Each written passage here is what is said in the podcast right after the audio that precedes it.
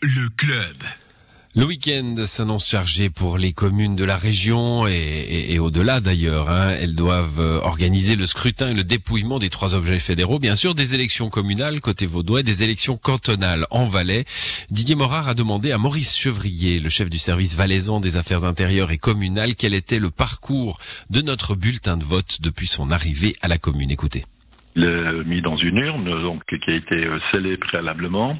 Et ensuite, ce qui se passe, eh bien, c'est que vous aurez un pré-dépouillement qui va, un dépouillement euh, partiel qui va intervenir euh, ce soir ou demain, où il s'agira de sortir ce bulletin de l'urne, donc de l'enveloppe d'expédition, et de le mettre dans une nouvelle urne, laquelle fera l'objet dès la clôture du scrutin du dépouillement à proprement parler.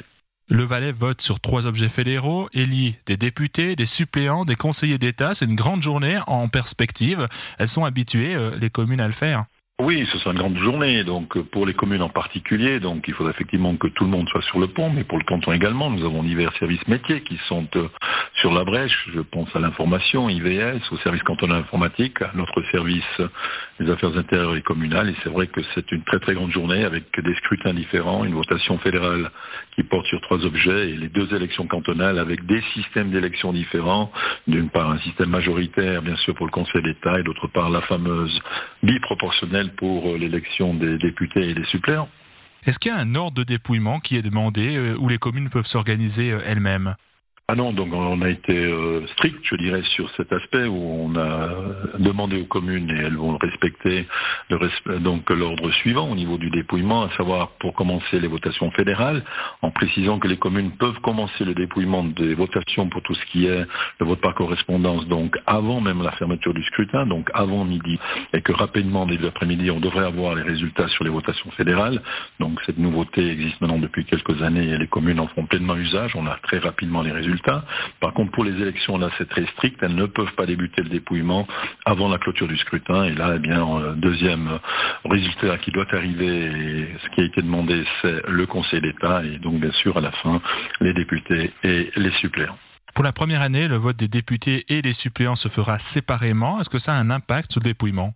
Cette nouveauté, à savoir des listes différentes pour les députés et les suppléants, est une demande en réalité des grands districts, des grandes communes, qui euh, jusqu'à ce jour devaient euh, passer en revue donc tous les bulletins deux fois en réalité à la moulinette du dépouillement, puisque tant les députés que les suppléants figuraient sur le même bulletin.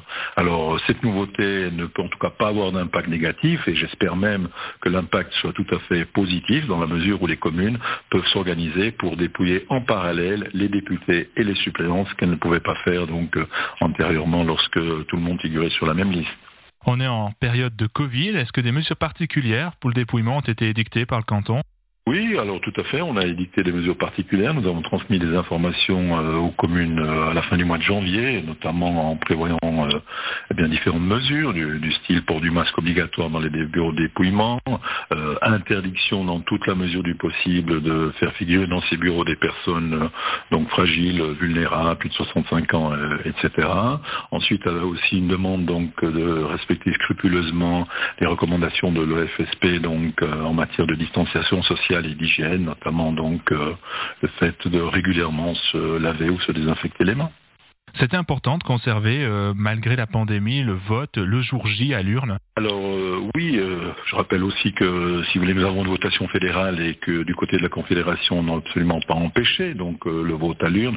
Il eût été assez particulier que dans des cantons qui n'ont que des votations fédérales, on puisse y aller et pas donc en Valais où on a en plus des élections cantonales. Et le Conseil d'État donc a estimé effectivement qu'il y avait un intérêt public prépondérant à maintenir ce vote à l'urne pour qu'un maximum de personnes puissent effectivement participer à ce scrutin dont on connaît euh, l'importance pour euh, de ce canton ce d'autant dire la vérité que le vote à l'urne ne concerne aujourd'hui qu'une dizaine de pourcents donc de l'ensemble des, personnes et des électeurs qui euh, s'expriment. Donc, et ça, que ce soit au niveau des votations, que ce soit des élections, c'est un chiffre qui est aussi aux alentours de, 10%, donc euh, d'électeurs qui se rendent à l'urne. Et puis, à dire la vérité, euh, le risque de contamination me semble relativement minime parce qu'on peut très facilement donc respecter l'ensemble des recommandations. Comment l'État se prépare à cette journée marathon pour éviter euh, notamment les, les pannes informatiques, hein, comme à Neuchâtel ou Fribourg dernièrement? Écoutez, donc on se prépare au mieux, donc notamment avec notre partenaire, euh, le service cantonal informatique, euh, et également donc le partenaire Votel, où nous avons tout vu, nous avons tout revu, nous avons testé, et on espère effectivement que tout se déroule très très bien.